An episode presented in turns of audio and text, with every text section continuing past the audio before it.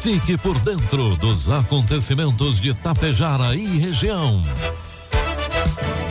A partir de agora, Tapejara Notícias, primeira edição. Um trabalho da equipe de jornalismo da Rádio Tapejara.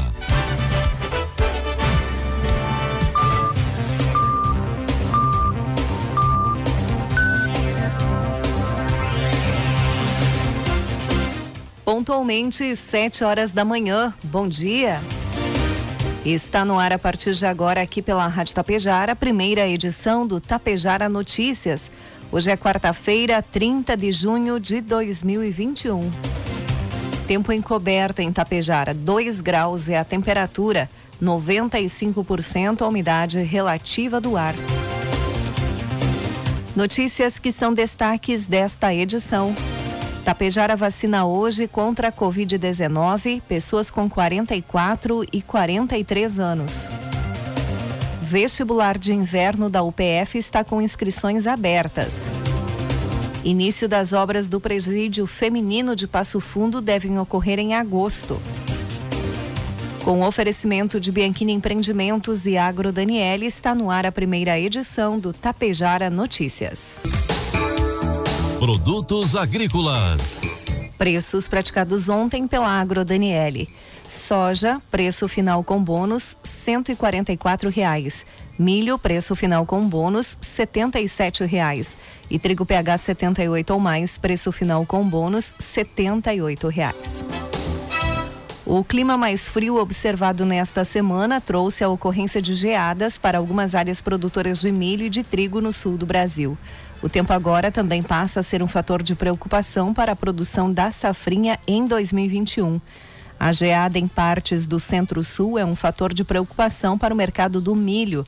Na última sexta-feira, o milho subiu 10 reais a saca na B3 e neste momento opera no limite de alta, destaca o analista de mercados Marcos Araújo.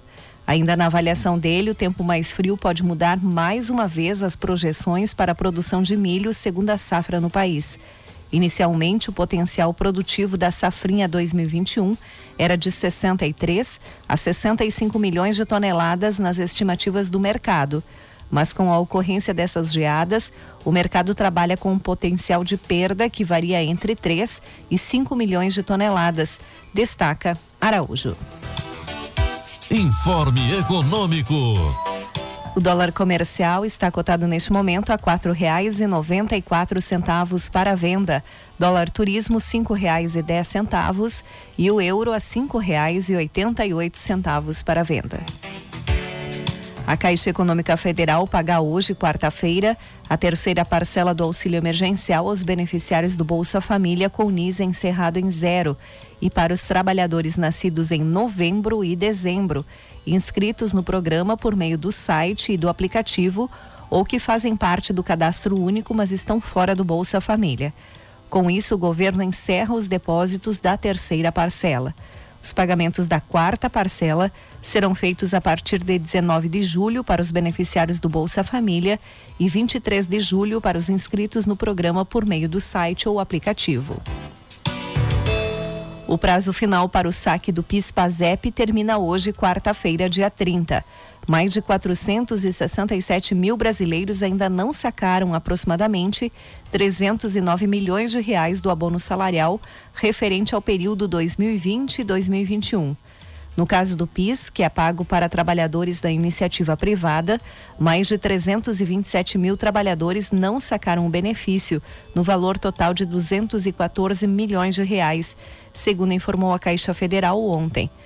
Quanto ao PASEP, que é pago no Banco do Brasil para trabalhadores do setor público, cerca de 140 mil ainda não sacaram o abono, totalizando um saldo de 95 milhões de reais, de acordo com o banco.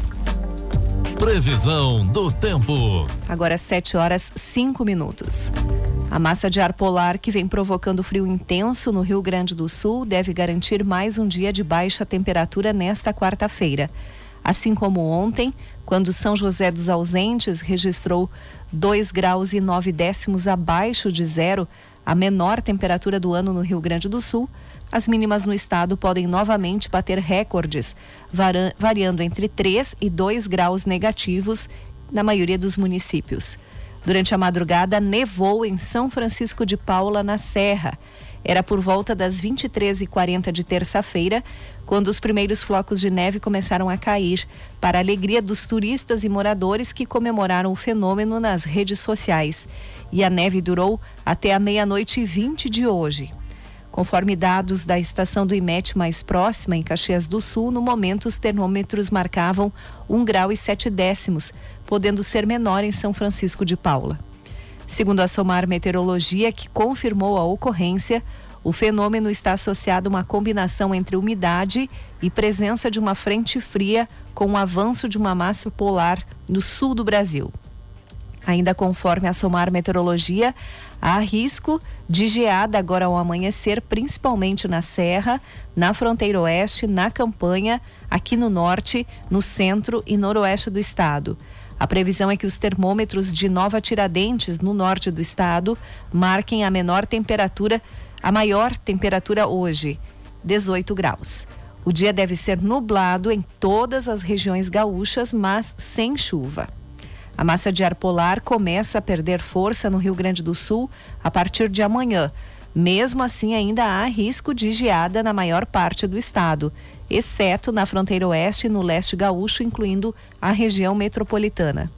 Tudo indica que a temperatura máxima no Rio Grande do Sul pode aumentar um pouco se comparada ao dia anterior. Pode fazer 22 graus em Vicente Dutra e Nova Tiradentes, ambos no norte.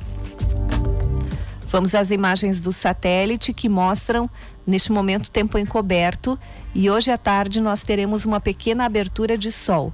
Neste momento, 2 graus é a temperatura aqui nos estúdios da Rádio Tapejara. Pode chegar aos 10 graus hoje à tarde aqui em Tapejara. Amanhã a previsão é de tempo bom e de sol. A temperatura mínima ainda continua baixa, mínima de 3, mas a máxima pode chegar aos 16 graus. Destaques de Itapejara e região. Agora 7 horas 8 minutos, 2 graus é a temperatura.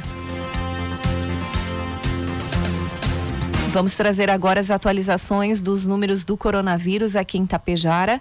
Lembrando que são dados coletados até as 16 horas de ontem. Tapejara registra mais um óbito, chegando a 51 devido ao coronavírus. Os casos ativos subiram novamente. Estamos em 90. Suspeitos, 82. Em isolamento, 172 pessoas. Casos positivos, 5.367. Recuperados, 5.226. Estão hospitalizados em Tapejara 12 pessoas, 10 de Tapejara e 2 de outros municípios seis pessoas estão internadas em UTI em outros municípios. E a Secretaria da Saúde aqui de Tapejara promove hoje, quarta-feira, dia 30, a vacinação contra a Covid-19 para pessoas com 44 e 43 anos ou mais. A etapa acontece no Salão Paroquial, das 8 às 11 horas e das 14 às 16 horas. Todos devem levar documento com CPF e o cartão SUS. Também acontece a ação solidária Protege Tapejara. Durante a campanha, você pode doar alimentos não perecíveis que serão destinados pela Secretaria da Assistência Social às pessoas em situação de vulnerabilidade social. E em Água Santa também tem vacinação. A Secretaria Municipal da Saúde de Água Santa informa que a segunda dose da vacina AstraZeneca da Fiocruz será aplicada hoje, dia 30, pela parte da tarde, das 13 às 15 horas e 45 minutos, na sala de vacinas da Unidade Básica de Saúde de Água Santa. Estas doses são para a população que realizou a primeira dose no dia 30 de março. É obrigatório apresentar a carteira de vacinação e o cartão SUS bem como fazer uso de máscara de proteção facial e respeitar o distanciamento social. O presídio feminino de Passo Fundo deve ter suas obras iniciadas no mês de agosto, em dia ainda a ser definido. O anúncio foi feito pelo deputado estadual Matheus Vespe. Conforme ele, o presídio terá capacidade para 286 detentas e o investimento pelo Estado será de 10 milhões de reais, somando-se a mais 8, mil, 8 milhões de reais por parte do governo federal. O deputado também destacou que o Estado confirmou a reforma do Presídio Regional de Passo Fundo, uma demanda histórica e que vai resolver uma série de problemas. Ele ainda ressaltou que a construção do novo presídio, que ficará às margens da BR-285, vai de encontro a outra necessidade da população, que é retirar os presídios do perímetro urbano. O vestibular de inverno da Universidade de Passo Fundo está com inscrições abertas para 25 cursos até o dia 20 de julho. Além da reforma curricular, uma das novidades desse processo seletivo é a ampliação e opções de turnos para os estudantes. A partir desta edição, a UPF oferece os cursos de agronomia, enfermagem, medicina veterinária e odontologia no turno da noite. As inscrições devem ser feitas no site www.upf.br/ingresso. Os candidatos podem escolher uma das duas opções de seleção para os cursos de graduação: a prova de redação online ou utilização da nota da redação do Enem entre os anos 2010 e 2020. A prova de redação pode ser feita a qualquer tempo até o dia 20 de julho. A UPF também possibilita o acesso a uma série de benefícios financeiros para os acadêmicos para este vestibular, há bolsas, convênios e outros descontos especiais, além de modalidades que permitem financiar até 100% das mensalidades. Todas as informações sobre o vestibular podem ser acessadas no site upf.br/ingresso. Os salários referentes à folha de junho dos servidores estaduais serão quitados em dia hoje, quarta-feira, dia 30. O Tesouro do Estado fará o depósito do valor integral para cada um dos cerca de 329 mil vínculos, que corresponde a 100% da folha de pagamento do Poder Executivo. O pagamento em dia da folha do Executivo até junho foi confirmada pelo governador Eduardo Leite no final de abril, como resultado da gestão de fluxo de caixa estadual. Este é o oitavo mês consecutivo que a folha é quitada em dia. Também está confirmado para hoje, quarta-feira, o pagamento da sexta parcela do 13º salário relativo ao ano 2020, no valor de 120 milhões de reais. Agora 7 horas 13 minutos. E a Assembleia libera agrotóxicos proibidos nos países de origem. A informação é do repórter Christian Costa. Os deputados estaduais aprovaram um projeto de lei que libera o uso no território gaúcho de agrotóxicos proibidos nos países em que são fabricados. A legislação que proibia a utilização é de 1982. A matéria do executivo recebeu 37 votos favoráveis e 15 contrários. O projeto do Piratini foi encaminhado em regime de urgência e trancava a pauta de votação desde o dia 23 de junho. O líder do governo no parlamento, o deputado Frederico Antunes, do Progressistas, ressalta que que o uso de biocidas auxilia no combate a pragas e que qualquer insumo precisa passar por fiscalização e cadastro nos órgãos competentes. Então precisamos fazer o combate de insumos e pragas que nos diminuem a capacidade de produção e produtividade e a capacidade de sobrevivência de quem produz alimentos. Nós produzimos alimentos em escala. Nós produzimos alimentos para o mundo. E para isso devemos fazer com que o tratamento desses alimentos, com o aspecto sanitário, o aspecto de fiscalização, ele seja observada. A oposição classifica a alteração na lei como um retrocesso. O deputado estadual Edgar Preto, do PT, destaca que Rio Grande do Sul sempre foi um estado com alta produção e ainda contava com uma legislação que protegia o meio ambiente e a mesa da população. Se este é o argumento dos que defendem a mudança nesta lei, nunca deixou de ser um estado altamente produtor. A safra de 2000 2019, o nosso estado produziu 18 milhões de toneladas de soja, 7 milhões de toneladas de, de arroz, 5 milhões de toneladas de milho. Nós somos referência Brasil afora e no mundo como estado altamente produtor. Pelo que estamos vendo, o pensamento foi de retroceder em uma legislação que é referência nacional e internacional. Os deputados ainda aprovaram na sessão desta terça-feira mais cinco matérias, entre elas a que reconhece o estado de calamidade pública em nove municípios em virtude do coronavírus. Agência Rádio Web de Porto Alegre, Christian Costa. A diretoria da Agência Nacional de Energia Elétrica, ANEL, aprovou ontem em Brasília o índice de reajuste do valor da bandeira tarifária a ser paga pelos consumidores na conta de luz a partir de julho. Com isso, o custo da bandeira vermelha 2, o mais alto do sistema, aumenta de R$ 6,24 para R$ 9,49 para cada 100 kWh consumidos, um reajuste de 52% sobre o valor que já vinha sido, sendo cobrado em junho e que a agência prevê que siga em vigor até pelo menos novembro, devido ao baixo índice de chuvas em boa parte do país e a consequente queda no nível dos reservatórios hídricos.